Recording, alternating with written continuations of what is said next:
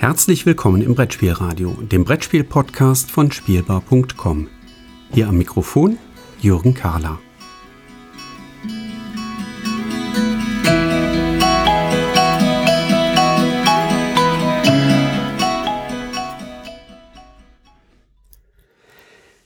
Herzlich willkommen, liebe Zuhörer, hier in einer neuen Radio-Episode zu Kinderspielen.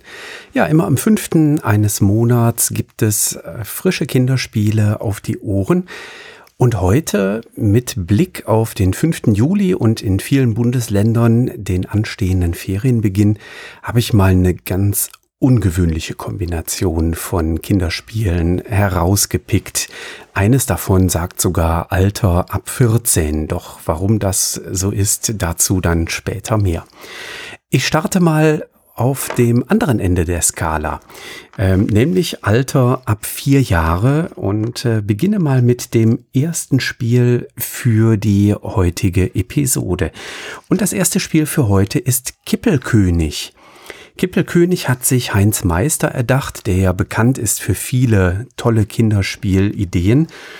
Kippelkönig ist bei Haber erschienen und kann in die Kategorie Geschicklichkeitsspiel eingeordnet werden. Ja, da würde ich es am ehesten platzieren. Und die Grundidee von Kippelkönig, klar, wenn es ab vier Jahre spielbar ist, ist sehr eingängig. Und zwar der König, der Leo, der sitzt auf seinem Silberschatz äh, und bewacht seinen Silberschatz. Und wir Kinder, wir möchten dem König Leo jetzt diesen Silberschatz stibitzen und wollen den unter seiner Decke, auf der er sitzt, rausholen. Ja, diese Decke, das ist ein Papptableau, das ist so knapp, ja, ungefähr 10 mal 15 Zentimeter, vielleicht ein kleines bisschen größer sogar noch. Und der Silberschatz, das sind 18 silberfarbene Malefizsteine und die verteilen wir zunächst einmal auf dem Tisch und zwar in der äh, in der Fläche, wie ungefähr dieser, dieses Pappplättchen groß ist. Also so, dass wir das Pappplättchen dann auf diese Malefizsteine oben drauf legen können. Dann kommt obendrauf der König Leo als Holzfigur ähm, zum Sitzen und ein Spieler oder eine Spielerin bekommt ein dünnes Holzstäbchen zugeteilt. Und reihum wandert dieses Stäbchen jetzt zwischen den Spielern weiter. Und immer wenn man an der Reihe ist, dann darf man mit diesem Holzstäbchen unter dieses Papptableau gehen und mit dem Holzstäbchen eins oder mehrere dieser Malefizsteine unter dem Papptableau herausziehen, herausschieben, herausfummeln, ganz allgemein. Das darf eins sein, das dürfen mehrere von diesen Malefizsteinen sein. Da sind wir ganz frei in der Wahl. Die Steine, die wir rausgezogen haben, müssen wir dann anschließend auf diesem kleinen Papptableau ablegen, drauf platzieren und das ist dann nochmal ein zweiter Geschicklichkeitsaspekt. Denn dieses Papptableau, das wird natürlich irgendwann wackelig. Das heißt, wenn wir dann mit dem Stäbchen unten drunter Steine wegnehmen, dann fängt es an zu wackeln. Genauso fängt es aber an zu wackeln, wenn wir die Silbersteine dann oben auf dem Tableau wieder ablegen. Sollten wir irgendwann in der unglücklichen Lage sein, dass in unserem Spielzug genau der Kippelkönig kippt, ja, daher der Name, dann werden wir, wie die Spielanleitung das so schön sagt, mit einer faulen Tomate beworfen. Das heißt, der Spieler oder die Spielerin bekommt ein kleines Tomatenplättchen und wer davon zwei hat, der hat die, das gesamte Spiel entsprechend verloren. Ähm, die anderen dürfen sich entsprechend als Sieger fühlen. Ja, und das ist ein Spiel, das hat einfach einen ganz tollen Aufforderungscharakter. Also man stellt das auf den Tisch, stellt dieses Brett dahin, dann macht man das einmal vor, wie man da mit dem Stäbchen die äh, silbernen Malefizsteine unten drunter äh, rausschiebt und die dann wieder auf das Tableau oben drauf setzt. Und viel mehr ist an Spielerklärung eigentlich gar nicht notwendig. Ja, die Kinder sitzen dann dabei und ja, ja, ich will jetzt auch mal. Und es ist einfach äh, wunderschön zuzusehen, wie die Kinder das spielen. Und tatsächlich, unsere sind jetzt sieben und neun Jahre alt. Das Spiel ist ab vier und die spielen das tatsächlich immer noch gerne. Es ist natürlich ein relativ kurzes Spiel, also so eine Partie ist auch schon mal in fünf Minuten vorbei. Ja, von daher, also das ist so ein richtig schöner, netter kleiner Filler. Wie man da wohl unter Vielspielerkreisen sagen würde, aber eben genau, erreicht genau das, was das Spiel eigentlich will. Ne? Dieses Spielen mit der Geschicklichkeit, äh, zum einen die Steine unten drunter rausschieben, sie dann aber auf das Tableau setzen und natürlich die Schadenfreude erleben, wenn dann genau bei den anderen Spielern das Tableau mit dem Kippelkönig Leo obendrauf ähm, umpurzelt und wenn er dann äh, umkippt und dann das äh, Kind mit der faulen Tomate sinnbildlich beworfen wird. Ne? Das genau führt dann zur Freude bei den Kindern. Ja, von mir eine ganz klare Empfehlung, auch nach vielen, vielen Jahren ähm, spielen das unsere Kinder noch. Das äh, habe ich schon mehrmals auf dem Aussortieren Stapel gehabt und wurde von den Kindern immer wieder zurück ins Regal geräumt. Das war Kippelkönig, erdacht von Heinz Meister, erschienen bei Haber ab vier Jahre und für zwei bis vier Spieler und Spielerinnen geeignet. Ja, und dann habe ich gesagt, mal eine ganz ungewöhnliche Kinderspielepisode, denn ich habe mal was rausgepackt, was eigentlich gar nicht in die Kinderspiele gehört, aber eigentlich doch in die Kinderspiele gehört. Der Name sagt es schon, denn da kommt der Begriff Puzzle drin vor. Ähm, und zwar habe ich von Kosmos einmal das kleine böse Puzzle erhalten. Ähm, das ist ein neues ähm, Puzzlespiel, ein Story-Puzzle, was im Anschluss an das Puzzeln noch mit kleinen Rätseln und einer schönen kleinen Geschichte daherkommt. Und aufgrund der Rätsel würde ich sagen, kann man das tatsächlich auch ähm, hier in der Kinderspiel-Episode durchaus mal vorstellen. Ja, das kleine böse Puzzle gibt es auch schon als Buch. Ich muss zugeben, das ist tatsächlich bislang an uns vorübergegangen. Ähm, da werde ich aber demnächst sicherlich mal einen Blick drauf werfen. Äh, als Buch heißt es das kleine böse Buch. Hier aber jetzt das kleine böse Puzzle. Wie gesagt, bei Kosmos erschienen. Ähm, ist ein Puzzle mit 200 Teilen und das, was wir dort puzzeln, ist die Werkstatt oder auf dem Bild ist die Werkstatt eines Magiers abgebildet. Und irgendwie ist da bei einer Zauberei etwas schiefgegangen. Unsere erste Aufgabe ist es also zunächst einmal, das Puzzle zu legen. Das Puzzle legen ist sicherlich auch schon für jüngere Kinder geeignet. Ähm, ich habe es mit einer Sechsjährigen äh, gepuzzelt und das hat schon gut geklappt. Auch wenn das eine magische Werkstatt ist, wo ganz viele ungewöhnliche Zutaten auch drin auftauchten, war das auch nichts, äh, was das Mädel irgendwie erschreckt hat. Also das äh, war durchaus okay. Der Rest, der dann eben äh, in das Spiel überführt, ist allerdings tatsächlich eher für ältere Kinder gedacht. Auf der Schachtel ist angegeben ab acht Jahre aufwärts. Ähm, das ist manchmal in dem Alter schwer zu beurteilen. Was klar sein muss, ist, dass äh, das Kind, was sich dann mit den Rätseln im Anschluss beschäftigt, im Anschluss an das Puzzeln, auf jeden Fall schon flüssig lesen könnte. Denn die Geschichte ist schon, die dann in einem Buch erzählt wird, ähm, die ist schon ähm, ja äh, bedeutsam, weil damit wird man durch die Rätsel geleitet. Das heißt, hier muss auf jeden Fall ein äh, gutes Leseverständnis schon vorhanden sein. Das kann bei Kindern ab acht Jahren aufwärts der Fall sein. Gegebenenfalls ist man dann aber auch mit neunjährigen Kindern, also dritte Klasse aufwärts, vielleicht sogar noch ein bisschen besser unterwegs. Bedeutsam dabei ist, in dem Buch ähm, sind Texte vorhanden oder werden Texte eben oder sind Texte geschrieben, die in verteilten Rollen quasi gesprochen beziehungsweise gelesen werden sollten. Das heißt, ähm, hier kommt tatsächlich der Faktor dann rein, dass die Kinder durchaus Leseerfahrung haben sollten. Diese unterschiedlichen Rollen sind zum einen mit ähm, ja so kleinen kleinen Bildchen abgebildet, wer denn da jetzt gerade spricht von den Charakteren, die in diesem Puzzlerätsel drin vorkommen. Es ist aber auch in unterschiedlichen Farben hervorgehoben. Also das klappt eigentlich ganz gut, aber wie gesagt, ein bisschen Leseerfahrung muss sein. Das ist bei Kindern in der ersten und zweiten Klasse sicherlich nicht der Fall ähm, oder noch nicht in einem ausreichenden Maße der Fall, zumindest im Durchschnitt. Von daher glaube ich, äh, die Anweisung oder die Schachtelangabe acht Jahre aufwärts ist durchaus eine sinnvolle Anweisung. Ja, in dem Buch kriegt man dann eine kleine Rahmengeschichte präsentiert. Äh, die ist schlüssig, die ist schön geschrieben. Ähm, auch von der redaktionellen Arbeit her ist das schön gemacht. Und dann führt das eben über in kleine Rätsel. Und diese Rätsel, die müssen dann in, in dem Puzzle gelöst werden, teilweise auch in dem Buch, was dabei ist.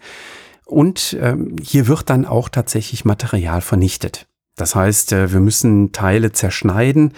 Ähm, wer da also das mehrmals äh, spielen möchte, zum Beispiel weil mehrere Geschwister im Haushalt äh, dabei sind, der sollte vorher oder diejenige sollte vorher eine Kopie von den entsprechenden Seiten des, dieses kleinen Beibüchleins machen. Es sind eigentlich nur zwei Seiten, die man da kopieren muss. Also man muss nicht das ganze Buch kopieren, sondern zwei Seiten sind völlig ausreichend. Und dann braucht man ähm, eine Schere, man braucht noch einen Stift, noch einen zusätzlichen Zettel, um sich bei dem ein oder anderen äh, Lösungsteil vielleicht noch etwas ähm, zu merken. Eine dritte Sache, die man noch kopieren müsste, fällt mir gerade ein, ist äh, im Deckel findet sich, im Schachteldeckel findet sich auch noch ein Rätsel positioniert und auch das äh, müsste vorher dann mal abfotografiert und ausgedruckt werden oder eben auf dem Kopierer kopiert werden. Es gilt, Rätsel zu lösen. Jetzt darf ich natürlich hier nichts vorwegnehmen, was das äh, für Rätsel sind und wie die Lösungen aussehen. Aber ich kann zumindest sagen, die Rätsel sind geeignet für Kinder in der Altersgruppe, ich sag mal so ab acht, neun Jahren aufwärts. Äh, das passt also sehr gut. Ähm, die Rätsel sind schön eingebunden in die Geschichte. Ähm, auch das ähm, ist äh, passend gemacht. Auch die Rätsel werden eben in verteilten Rollen eingeleitet. Also man hat dann eben unterschiedlich farbige Texte, die die Kinder zu den Rätseln hinleiten. Ja, bei den Rätseln, die Bandbreite ist, oder es ist durchaus eine Bandbreite gegeben. Also das äh, hat den Kindern äh, oder hat dem Kind, äh, mit dem ich das dann später gerätselt habe, auch durchaus Spaß gemacht. Zwei Kleinigkeiten sind mir redaktionell eingefallen oder aufgefallen. Da gibt's ein Rätsel, äh, da sind Sachen in Rot durchgestrichen, weil man sie ignorieren soll und andere Sachen sind in Rot umkreist, weil sie ganz besonders beachtenswert sind. Da hätte man vielleicht noch eine zweite Farbe hinzunehmen können, aber das ist etwas, darüber bin ich gestolpert, weil ich dann jetzt in dem Moment auch ganz besonders drauf geachtet habe, mit Blick auf ja diese kleine Vorstellung äh, des kleinen bösen Puzzles hier im Podcast. Ähm, das Kind, was dann die Rätsel gemacht hat, äh, dem ist das gar nicht äh, aufgefallen. Das ging also sauber durch das Rätsel. Ähm, dann ist ein Rätsel, da muss man relativ viel malen. Da ist es wichtig, dass man einen geeigneten Stift dann auch zur Hand hat ähm, weil man eben im Schachteldeckel malen muss. Da ist nicht jeder Filzstift äh, richtig gut für geeignet, äh, weil das eben äh, vom Lack, äh, in dem das äh, innen drin eben äh, überzogen ist, dieser Schachteldeckel, das klappt eben auf diesem Lack nicht mit allen Filzstiften. Aber ähm, auch das äh, kein Problem. Mit Buntstiften war das dann wunderbar machbar. Und gerade wenn man das jetzt mitnimmt in den Urlaub, geht das mit den Buntstiften äh, sicherlich ja, da muss man zwischendurch mal den ein oder anderen, die ein oder andere Sache aufschreiben. Da ist mir aufgefallen, dass das gar nicht zwingend nötig gewesen wäre. Ähm, das hilft an, einem, an einer Stelle weiter, aber es wäre eigentlich nicht nötig gewesen, dass da explizit steht, schreib jetzt bitte das Folgende ab ähm, auf einen separaten Zettel. Ähm, ansonsten mit dem Puzzle war ich mit der, wie gesagt, etwas jüngeren eine knappe halbe bis dreiviertel Stunde, würde ich sagen, beschäftigt. Ich habe dann immer mal unterstützt. Ähm, wir haben am Anfang natürlich, wie sich es gehört, zunächst mal die Rahmenteile rausgeholt. Der war dann sehr zügig gepuzzelt und äh, dann waren die großen, schönen, farbigen Flächen, äh, waren natürlich sehr kindgerecht zum Puzzeln. Die etwas dunkleren Teile, zum Beispiel der Boden dieser, äh, dieser Werkstatt des Magiers, ähm, da habe ich dann ein bisschen unterstützt, so dass man dann wirklich gemeinsam äh, das gepuzzelt hat. Und das finden die Kinder ja auch gerade schön, wenn man gemeinsam mit ihnen die Zeit verbringt und auch ähm, beim Puzzeln gemeinsam aktiv ist. Dann der Wechsel auf ähm, das andere Kind, mit dem ich dann die Rätsel gemacht habe. Da waren wir auch ungefähr so eine halbe bis eine Dreiviertelstunde mit den Rätseln und der Geschichte beschäftigt. Und dann waren wir da durch. Wie gesagt, da war mal das ein oder andere Rätsel, wo so ein bisschen Malfleiß dabei war. Das hat äh, relativ lange gedauert, weil man einfach viel malen musste und ausmalen musste.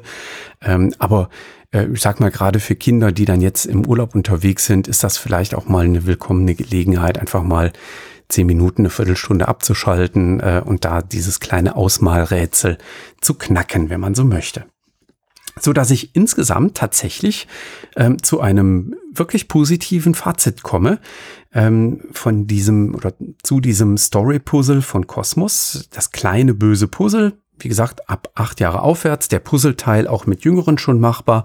Der Rätselteil, da sollte man auf jeden Fall sehr flüssig lesen können und auch ein Verständnis dafür haben, mit verteilten Rollen zu lesen. Das Puzzle hat 200 Teile ähm, und äh, ich habe jetzt gesehen, da war so ein kleiner äh, Katalog von Kosmos auch mit drin. Ähm, es gibt das auch noch von einer anderen Buchreihe. Äh, und da werde ich äh, jetzt demnächst einmal äh, hier im Buchladen nachfragen, ob die das denn dann schon vorrätig haben, weil diese Buchreihe haben wir auch schon durch. Und da bin ich dann auch ganz gespannt, ob da auch dann die Puzzlerätsel entsprechend mithalten können. Am Ende übrigens die Geschichte mit einem schönen Kniff versehen, so dass die Kinder dann auch so einen kleinen Aha-Moment da erleben konnten. Also Daumen rauf für das kleine böse Puzzle bei Kosmos in diesem Sommer erschienen. Ja, kommen wir zum dritten Spiel in der, ähm, wie gesagt, eher ungewöhnlichen Episode mit Kinderspielen. Ein Kinderspiel, wo drauf steht ab 14 Jahren und welches vollgepflastert ist mit Warnhinweisen. Das Heftchen mit den Warnhinweisen ist auch erheblich dicker als das Anleitungsheft, obwohl das Anleitungsheft schon in ganz vielen unterschiedlichen Sprachen daherkommt. Ja, und das Spiel, über das ich jetzt hier sprechen möchte und welches ich vorstellen möchte, ist Cluster. Und Cluster besteht im Wesentlichen aus einer Schnur, die ich auf dem Tisch ausbreiten kann, so dass ich daraus die Spielfläche ergibt, nämlich alles, was innerhalb der Schnur ist, gehört zur Spielfläche, also so eine schnürsenkelartige Schnur. Und ich habe in dem Spiel 24 sehr schöne, ganz toll anzufassende und sehr kräftige Magnete. Da drin sind, ich vermute mal, diese Neodym-Magnete, die sind noch umhüllt mit einem, ja, mit irgendeinem so Material, was so ein bisschen metallisch glänzt. Ähm, was das für Material ist, kann ich tatsächlich gar nicht zuordnen. Und diese 24 Magnete, die verteilen wir unter allen Mitspielenden. Ja, und was will Cluster? Äh, Cluster möchte, dass wir Magnetismus erleben und mitbekommen, was Magnetismus eigentlich tut. Und äh, wir sollen das Ganze spielerisch erleben. Und äh, das schafft es tatsächlich sehr, sehr gut. Wir teilen die 24 Magnete gleichmäßig unter allen Mitspielenden auf. Und dann darf man reihum einen dieser Magnete innerhalb der ausgelegten Schnur, in des Schnürsenkels, platzieren, darf den dort also ablegen. Diese Neodym-Magnete, wer die kennt, weiß, dass die sehr stark sind und sehr starke magnetische Anziehungskraft haben. Entsprechend gerade wenn es dann so langsam voll wird, innerhalb dieser Schnur auf unserer Spielfläche, äh, dann klacken die Magnete auch schon mal zusammen. Ähm, und äh, sobald das passiert, man kann sich denken, äh, wenn das in meinem Spielzug passiert, dann muss ich alle Magnete an mich nehmen, die da jetzt zusammengeklackt sind. Und Ziel des Spiels ist es am Ende, der oder die erste zu sein, die alle Magnete losgeworden ist. Und dann darf man sich über den Spielsieg bei Cluster freuen. Ist genauso so ein ach, das ist noch schneller als in fünf Minuten gespielt. Äh, aber ich sag mal, in der Kategorie fünf Minuten Spiele äh, sind wir da unterwegs und begeistert die Kinder wunderbar.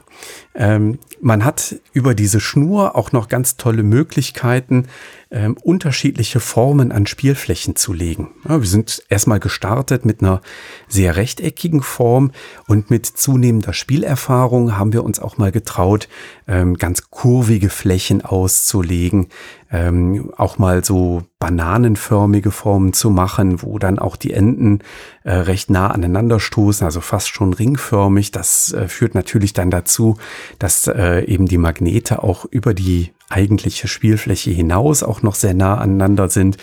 Ähm, das bereitet einfach Freude. Und diese äh, wirklich ganz toll anzufassenden Magnete, die sind nicht nur für die Kinder begeisternd. Also ich habe die auch ganz oft in den Händen und spiele damit rum und äh, mache damit Türmchen und ähm, achte darauf oder gucke mir ganz genau an, was passiert eigentlich, wenn ich diese Magnete hinlege. Was sehr, sehr schön ist für die Kinder, ist eben dieses Ausprobieren, was passiert, wenn ich den mit der Oberseite nach oben auf den Tisch lege oder was passiert, wenn ich den Magnet mit der Unterseite äh, nach oben auf den Tisch lege.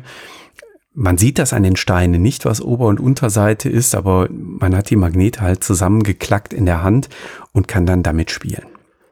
Wichtig ist, die Oberfläche des Tisches sollte möglichst rutschig sein damit die Magnete auch wirklich schön anfangen zu rutschen. Also irgendwie, ähm, ich weiß nicht, auf so einer äh, klebrigen, äh, klebrigen Tischunterlage ähm, oder so einem äh, so einer Essensunterlage, wie man sie ja vielleicht manchmal im Wohnwagen oder so auf dem Tisch liegen hat.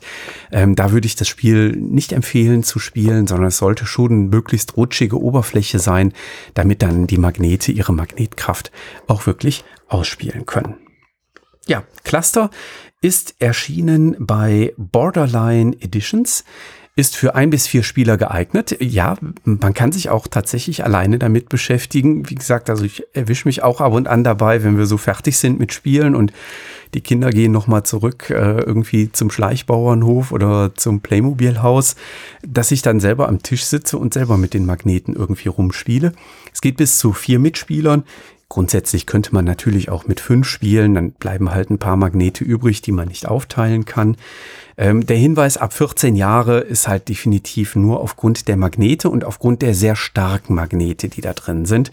Ähm, das ist äh, eben da der rein ja, ich möchte fast sagen, technische Sicherheitshinweis, der das eben entsprechend bedingt. Deswegen steht da drauf ab 14, aber das ist auch mit Fünfjährigen schon wunderbar zu spielen, die die Magnete drauflegen.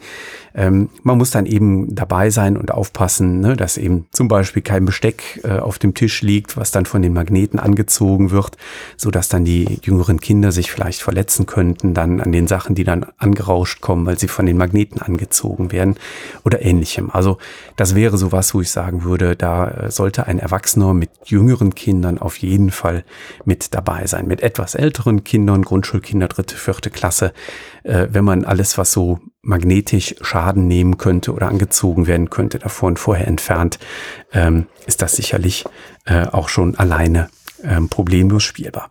Man sollte halt darauf achten, dass man auch keine elektronischen Endgeräte irgendwie in der Nähe hat, die durch diese starken Neodym-Magnete ja auch prinzipiell Schaden nehmen könnten. Ne? Das sind so die Gründe, wieso da die Warnhinweise so umfangreich sind. Ja. Autoren von Cluster sind äh, Robert und Paula Henning. Ähm, erschien, wie gesagt, bei Borderline Editions und ist so ein Spiel, was tatsächlich weniger den klassischen Spieler oder dem klassischen Spieler entgegenspringt, was man aber oder was ich zumindest äh, schon in dem ein oder anderen Geschäft gesehen habe, wo ich jetzt nicht unbedingt Brettspiele erwartet hätte. Also das geht halt auch ganz andere Vertriebskanäle. Ähm, ja, soweit zu drei Spielen beziehungsweise Puzzeln beziehungsweise Rätseln für Kinder für den Juli. Ich wünsche euch da draußen an den Kopfhörern jetzt eine schöne Sommerzeit. Hoffen wir mal, dass die Inzidenzwerte nicht explodieren. Ähm, ich befürchte es leider, wenn ich mir anschaue, was bei der Fußball-Europameisterschaft passiert und ähnlichen Veranstaltungen. Hoffen wir mal, dass wir gut dann nach dem Sommer in den Herbst rüberkommen. Vorher haben wir aber auch eine Kinderspiel-Sommeredition am 5. August und da freue ich mich wieder zu euch sprechen zu dürfen. Bis dahin, macht's gut, genießt den Sommer. Tschüss.